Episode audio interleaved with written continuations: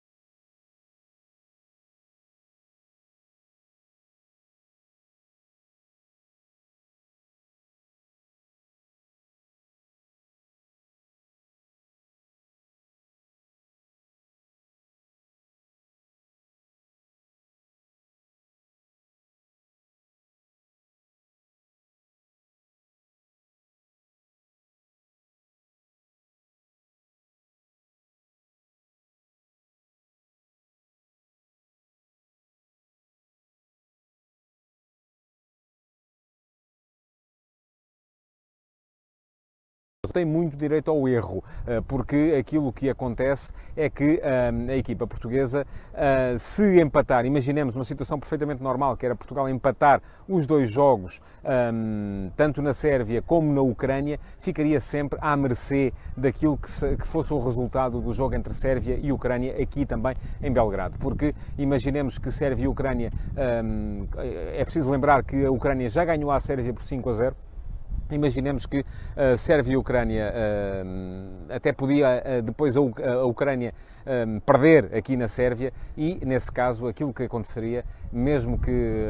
Portugal empatasse com sérvios e ucranianos, Portugal acabaria com, e ganhasse todos os seus outros jogos, acabaria com 4 vitórias, 4 empates, 4 vezes 3, 12, mais 4, 16 pontos, enquanto que tanto sérvios como ucranianos, se ganhassem cada um o jogo em casa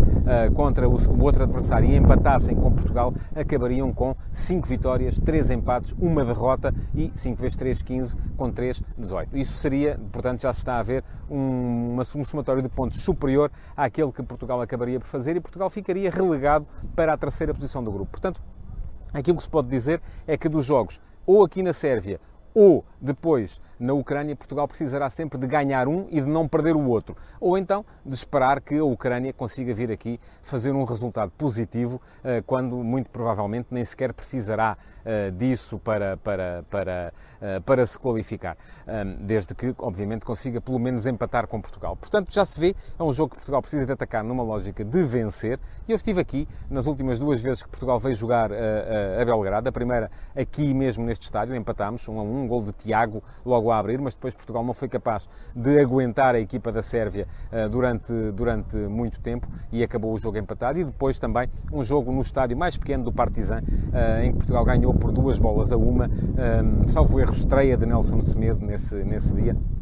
em um jogo em que uh, se viu Portugal Portugal já estava apurado praticamente para essa fase de final e foi um jogo mais tranquilo, um jogo sem grande, uh, sem grande pressão, uh, que Portugal venceu por duas bolas a uma. Amanhã é de esperar um jogo mais competitivo, um jogo em que uh, portugueses e sérvios vão meter tudo em campo para ganhar. E uma das perguntas que foi feita a Fernando Santos na conferência de imprensa foi precisamente acerca da equipa que poderia colocar em campo amanhã e se seria possível compatibilizar Cristiano Ronaldo, João Félix, Bernardo Silva e Bruno Fernandes. E eu acho que o facto de não estar aqui um, uh, também foi falado nisso, um ponta de lança mais posicional, um jogador mais fixo, para um 9 puro, uh, poderá ser precisamente para conseguir compatibilizar esses quatro jogadores, porque bastaria estar cá uh, ou André Silva, ou Diego Souza, ou qualquer dos outros nomes que foram cogitados antes desta partida, para que essa conjugação dos quatro jogadores não fosse possível, porque aí já seriam cinco elementos marcadamente ofensivos e um, tenho mais dúvidas que Fernando Santos abdique daqueles dois homens um, mais uh, dados a equilíbrio na zona de meio campo. Portanto, o que é que eu espero para amanhã? Espero o Cristiano Ronaldo, de facto, a jogar a novo, não que eu seja um grande fã disso, acho que o Ronaldo ganha mais com uma referência frontal, com um jogador, um ponta de lança a jogar à sua frente, um, e depois espero também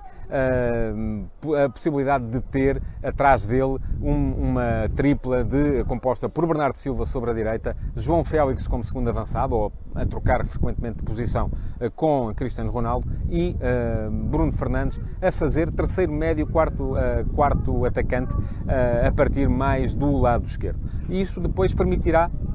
que a equipa alinhe eh, com eh, um par de médios mais eh, dados a equilíbrios, mais posicionais. William Carvalho, que poderá aqui ser compatibilizado quer com João Moutinho, quer com Danilo, quer com Ruben Neves. Enfim, um destes três, com certeza, estará ao lado do William para uh, compor o meio-campo. Atrás, uh, algumas dúvidas relativamente àquilo que vai ser, sobretudo, o lateral direito. As notícias que há é de que uh, Nelson Semedo um, estará neste momento à frente de João Cancelo e é possível que assim seja. O João Cancelo não teve ainda muita competição este ano, em virtude da sua mudança mudança de clube da Juventus para o Manchester City um, e, uh, portanto, enquanto Nelson Semedo tem estado a jogar na equipa do Barcelona. Portanto, é bem possível uh, que seja Nelson Semedo escolhido para jogar como lateral direito, uh, da mesma forma que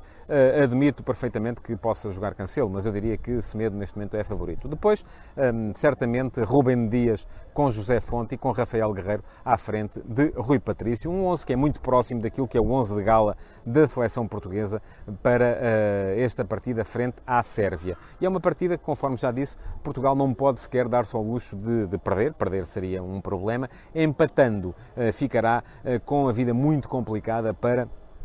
a partida seguinte, que será uh, para a partida na Ucrânia, porque depois os outros jogos contra Luxemburgo e Lituânia serão com certeza, um, não direi meros pro formas, mas são jogos mais fáceis, apesar das dificuldades que já se antevêm que Portugal possa vir a encontrar no jogo em Vilnius com, a, com aquele relevado sintético que nem sequer é dos melhores sintéticos que há por aí. Mas pronto, o relevado está aqui, uh, ao que parece, bom, um, o tempo também, está muito calor, eu cheguei há pouco aqui a Belgrado, está uh, mais calor até do que em Portugal, praticamente. Estou a girar aqui a câmara para vos dar uma panorâmica daquilo que é um dos estádios mais famosos uh, do futebol uh, sérvio, do futebol jugoslavo, o Maracana de Belgrado, onde joga o Estrela Vermelha. Ainda aqui há pouco tempo, um, o Estrela Vermelha conseguiu o apuramento para a fase de grupos da Liga dos Campeões, uma proeza que coloca o futebol sérvio numa posição invejável neste momento. Há muito tempo que a Sérvia não metia o Estrela Vermelha na fase de grupos da Liga dos Campeões. Um, portanto, os sérvios estão a viver este jogo com entusiasmo, acreditam perfeitamente nas suas estrelas, em Matic, em,